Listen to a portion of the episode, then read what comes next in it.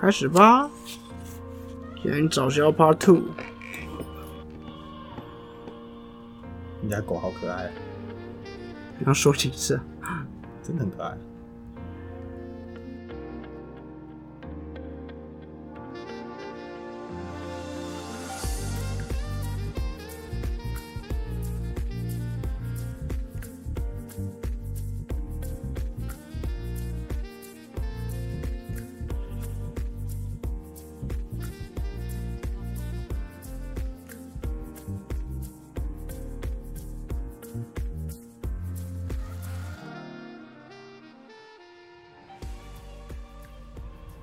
各位听众朋友们，大家好，欢迎收听中议题。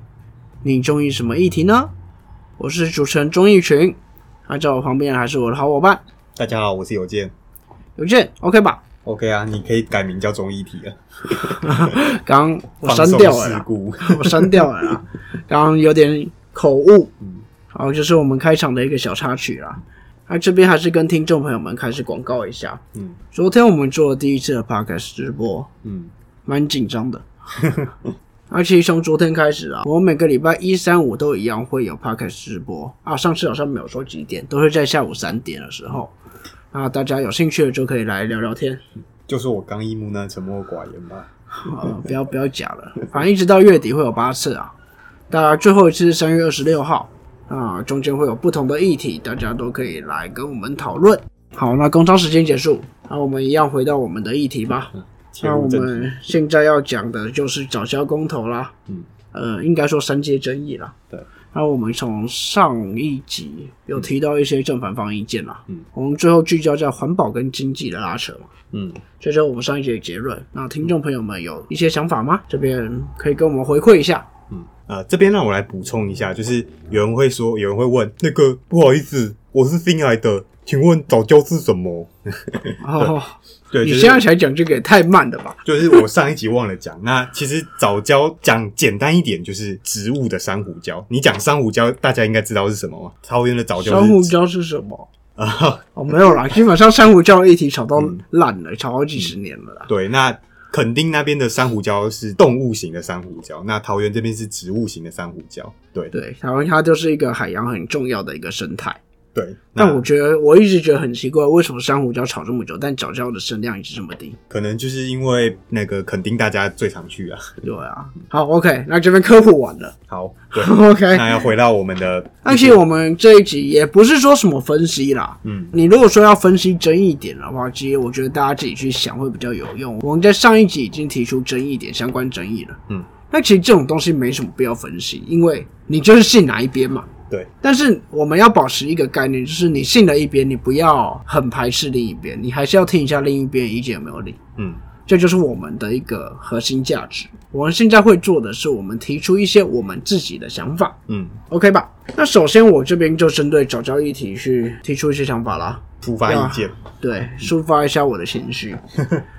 第一点啦，就是我对这个案子最不爽的地方。你早教争议，它很明显就是一个环保议题，它不是政治问题啊。现在整个已经失焦哦，因为就是因为我们为黄先生加入，他把它失焦成一个政治问题，然后又搞到公投，那整个有一点又变成来绿在攻防攻防，民进党贴标签，然后国民党在那边剪尾吵刀，对，那不就跟以前所有的议题一样，就变成哇，我在政治斗争，嗯，完全失去了它的价值。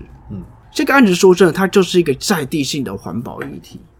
嗯，它最早就是有环保团体、环境学者开始长期在追踪，嗯，所以其实那些人、那些环保团体也很不爽。对，他们觉得我们长期在追踪，那你们现在突然进来剪尾刀，我们被迫跟你们挂钩。嗯，还被污名化，对，这个就是被污名化，因为现在大家在攻击那些环保人士跟环保团体说，你们不是反核吗？为什么现在又跟国民党黄世修站在一起？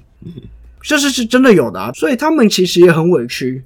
各位可以去看一下这些环保团体的一些口号，嗯，他们其实有新加入一个反核，对，就代表他其实反早教，但是他其实没有跟那些人挂在一起，嗯，这让他们最不爽的地方。那我我很不爽的地方，就是因为你国民党那些人加入以后，这整个议题升华成一个政治问题，大家又失去理性讨论的机会，，对，然后整个失焦。嗯，OK，这是我对这个案子第一点想法。那再来第二点，好，第二点我们要回回来啦，就没有这么情绪化了，就是从学术的角度来看一下。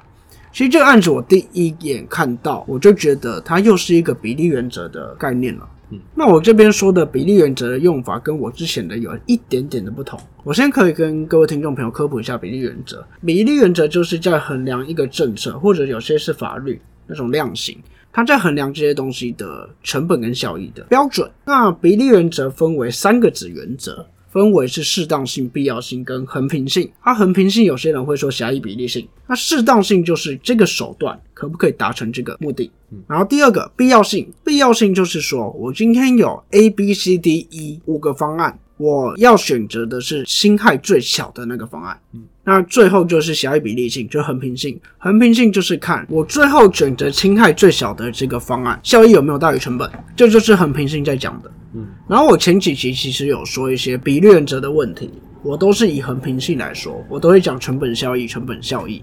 那其实横平性最难的一个部分是你的成本跟效益很难量化了。我那其实在这个议题，我第一个想法是在必要性，就是在这个早教生态区建接收站，它是侵害最小的方法吗？我第一个想法是这样。我讲白话一点，换一种说法就是，他难道没有备选方案吗？嗯，他一定要在早教这边建吗？我们上一集也说了，其实有台北港的选择，嗯，然后像环团也说，它其实可以在远比较远离外海的地方去做一个建设，嗯，所以它其实有我们可以说是侵害更小的方式去做这件事情，嗯，那对我来讲，它就是违反一个必要性的原则，嗯，那我讲简单一点，比例原则这个东西，适当性、必要性、衡平性，它是一个过再接下一个的，嗯，所以你必要性都没有拷问过了，不用再接衡平性了，嗯。那我现在退一步说，我若必要性过，我要讨论我的狭义比例性。其实已经有相关的文献指出，早教的生态性的物种的丰富度跟它的重要程度是大于经济效益的。嗯，那这个就是在二零一四年曾经这种论文。如果各位听众朋友有兴趣的，可以去搜寻。嗯。他是把这整个成本跟效益全部量化出来，最后得到这个结论，所以我根本不用自己去想办法做量化了，已经有论文帮我做量化，而且这个论文是有在 TSCI 的，对，它绝对是有代表价值，嗯，所以从这边我来看很平性就绝对不会过啊，嗯，所以我直接说这个案子是目前这个计划违反了比例原则跟两个子原则，这个就是我看到这个议题的第一个想法，难道一定要在找招见吗？对啊。那我就去查一下有没有其他备选方案，有啊，嗯，而且看起来也没有到很难行啊，对啊，嗯，所以我不懂为什么他们现在这么坚持，嗯，那再来，我对于这个议题的第三个想法，就最后一个想法，我认为早教支持与否，它跟核能支持与否完全是两件事情，嗯，我很讨厌现在黄先生把它把它连接成一件事情。对，我非常讨厌他以这个方式去带整个媒体、带所有民众的风向。嗯，可以大家仔细去看，我永不拥护早教，跟我永不永不核能完全没有关系。嗯，你可能可以说有一点点的关系，因为我早教以后，我可能会缺一点电，我要用核能来补。嗯，那你其实详细来看，该完全完全全是两件事。核能，尤其核能，现在在台湾是一个政治问题。嗯，我们现在台湾说核能问题就是核四啦。我讲白一点就是核四。那我这边我不会因为反对早教就去拥护核能。其实我我过去有做一些相关的小的研究，我并不反对核能发电。嗯，因为核能发电其实算是真的相对来讲干净的发电方式。可能发电最后会产生的就是核废料，那核废料就是储存的问题。但是它在发电过程中，它的转换效率跟安全性是最好的。但是现在啊。核四核能发电，尤其是核四这个问题，它是政治问题。嗯，为什么我会说它是政治问题呢？因为我讲白一点啊，核能发电它是公众利益。嗯，那现在台湾的核能发电技术，说白一点，它掌握在少数人的手上。嗯，这个少数人就是清大核研所。对，他的代表人物是谁？黄世修先生。没错。所以我为什么说它是政治问题，就是这一点。那我会反对核四，就是因为我不想要让核能发电这种公益性的利益都掌握在少数人的手上。嗯，所以我的立场，我反对去破坏早教。嗯，但是我更反对核四。呃，应该说反对核四这个议题由黄世修来主导了。哦，对，嗯，然后他们两个就是不能混为一谈的东西了。嗯，那甚至我其实我反对去破坏早教，但是我对于三阶这种需要蓝天然气，嗯，我不反对。嗯我觉得换个地方是应该要做的。嗯那可能有些人反对破坏沼礁，但是他也反对火力发电，嗯所以他反对三阶。嗯，所以其实这个议题支持反对，现在看起来有六个嘛：支不支持保护沼礁，支不支持火力发电，然后支不支持核能发电。对，他就是这些去做，大家做排列组合啦。非常复杂。那我这边的立场就是，我反对破坏早教啊，我可以有备选方案，我支持火力拔点，嗯但不要说合适这个东西，我非常反对。嗯对，这个就是我对这个议题的一些看法。嗯。那有健，你那边呢？哦，其实我对于小钟你刚刚的意见，我有一些想法想要稍微讨论啊，也不是你刚刚说核能是转换效率最高的发电，对，没错。但是你要说它是最干净的嘛，我这一点上其实我是打一个问号，我个人的立场。因为现在的台湾人对于这个所谓干不干净的定义，就是有没有排碳。那基本上，我个人是觉得说，你在核废料能够可以完全处理以前，我都我都不觉得核废料是干净的，它只是没有排碳而已。应该说，我为什么说它干净，是因为核能会造成的污染就是核废料而已。但是，但是它如果核废料外泄，它造成的污染会比碳排还要严重。你如果在那边说核废料外泄，那火力电厂会爆炸、啊。是啊，对啊，所以我要讨论的东西不是这个东西可能有事故以后的问题，我是要说这个东西造成的一些我们基本上，我们先不要讨论到它有事故外泄以后的问题。好，但就算没有事故外泄，那其实讲白一点，你核废料要放哪？那蓝宇现在不不给放，新北现在也，即使朱立伦跟侯友谊都是国民党，他们都支持重启核电，但他们都有一个附带条件，就是核废料不能发再放在新北新。这个就是核能发电要去沟通跟煤核的问题啊。对，其我我没有说核废料是无污染啊，嗯，但是我个人觉得，你说核废料是干净的，我个人我个人我说核能发电是相对干净的，嗯，但我没有说核废料无污染啊。OK，好，对，反正那就是黄先生也认为说核废料很干净、很安全，放在你家隔壁哦，我觉得问题干嘛黄世修这对又是智障。他有说，他有说黄世修是可以弄说一个核核废料博物馆这样。对，核黄世修是说核能发电是绿能，嗯，他妈，我这几直播间骂脏话，哦，那跟我的完全是不一样。核干核能发电绝对不是绿能，嗯它就是还是有造成污染。其实我觉得他他讲的以核养绿有一点是假议题啊，因为你在欧洲像法国，他们喊以核养绿，其实养出来都是核能。他真真他们最后就是想要把就全部用核能啊。对真正有养出绿能的是德国，那德国一开始的做法就是直接减核，当然阵痛期非常久，但是但是德国现在也就面临了一个他要跟德国买电的问题。呃跟法国。哦，跟德国要跟法国买电的问题啊。但是你有没有想过一个问题，就是说德国人这么务实，他们为什么会愿意跟法国人买电，而不自己盖一个核电厂？那那就是因为他们现在绿电技术输出所得的利益大于这个买电的利益了。嗯，啊，这这扯远了。但是，哎、我发现真的这个议题呢，像小众一样分的那么清楚的人，真的蛮少。因为很多我的朋友或同学，只要讲到这个，他就讲说：“哦，我宁愿要我核废料，只要不要不要我事故就好了啊！我宁愿那个核核废料放在那边，我也不要整天又废发电这样。”我觉得这跟很两两码子。他又把它混为一谈了。对，就是它本来就是两件事啊。碳排不是现在碳排真的不是国际上对于绿能唯一的标准。那我觉得台湾有些人就是太简化，他就是觉得啊没有碳排就是干净这样，这其实不是已经不是现在一个唯一标准，它只是一个前面讲到它量化上面比较简单的一个做法。我觉得我们可以花一集来讲核能，呃因，为它就是两个议题。我们现在花这一集在讲早教，对对那所以我也可以花一集在讲核能了。对我我真的觉得小钟你这个看法真的是非常可以把它分开来看，这真的很少。对，那其实基本上我的最大的想法也被你讲走，就是这是一个环境议题，不是政治议题。我觉得我们接下来可以再稍微做一个深入一个探讨，就是第一，我们到底需不需要三阶？嗯，其实我觉得一层一层剥下去，你会觉得这很有趣。这边我是支持的，我觉得我需要火力发电啊。对，就算你看我去，我我有去联署，但是你去看那个联署主文，他只是反对三阶在这个早教的这个沿岸建设。其实说这个环保团体，他也确实知道台湾需要现在需要火力发电了。就是用燃气取代燃煤，对，当然也有部分比较极端的那个环保团体，就像前一集讲的，他觉得哦，你燃燃气跟燃煤都都有碳排，我都不要这样。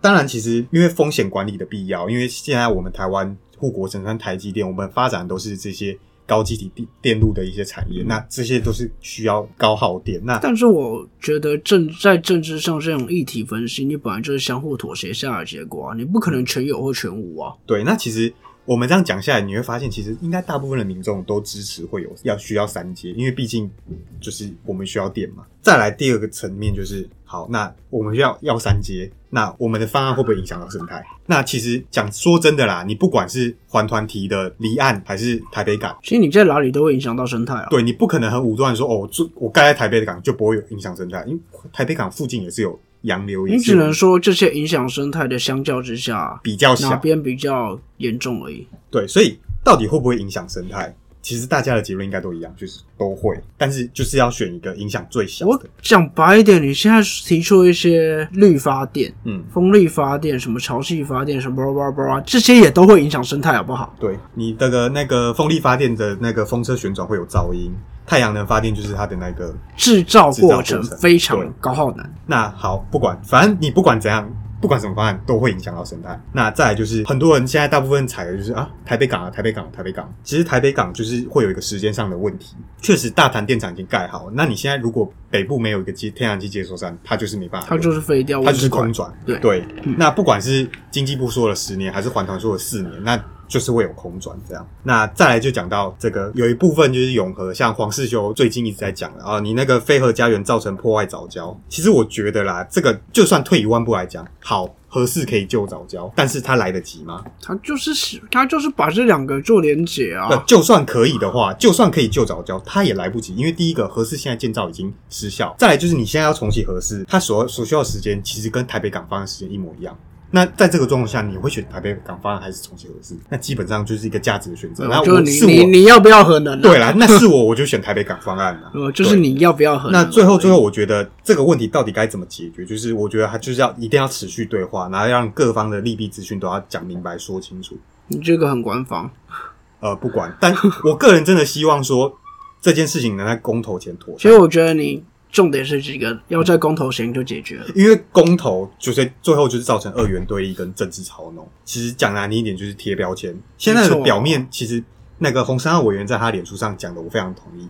表面上是保育对开发，但是这只是二元对立、标签化、简化下来的结果。深层上来来看，应该是保育对环保。我们是要更彻底的保护环境，还是说我们减碳这个目标？嗯，对。他最终的目标到底是什么？然后那个黄黄世修那个，我真的觉得大家不要看他，他他又在脸书上说哦，如果那个环团撤回公投，就是被民进党摸摸头，就是玩假的。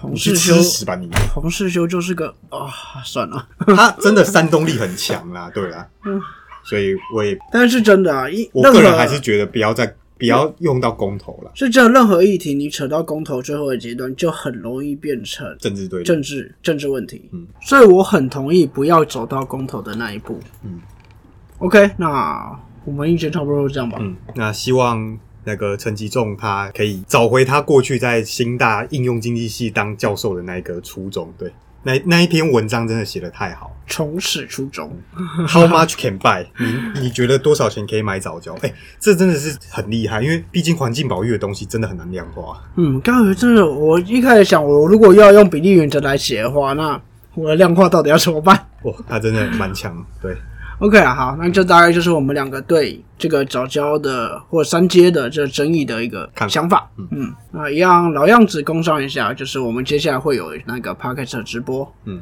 就大家可以来跟我们聊聊天。然后针对早教这个议题的有任何看法、想法，都可以在我们的粉丝专业上留言跟我们讨论。按赞、订阅并分享，嗯，OK，开启小铃铛。有小铃铛吗？哦，有有有有，好像有有那个订阅通知。哦好，我们又回到了另外一个问题，我们下礼拜要讲什么啊？嗯，看有没有其他的新议题吧。对吧？我们可能要找找看，因为最近最大好像就是早教。还有缅那就缅甸政变。对，好，那这边我们一样再思考一下，或者是啊啊啊啊！汪汪好，或者是听众朋友们可以跟我们讲一下你们想听什么议题啦。我想看你家的狗狗。好，那我们就尽快满足有健的愿望。我们这礼拜就先到这边吧。那这边是综艺题，我是钟玉群，我是有健。我们下周见。汪汪。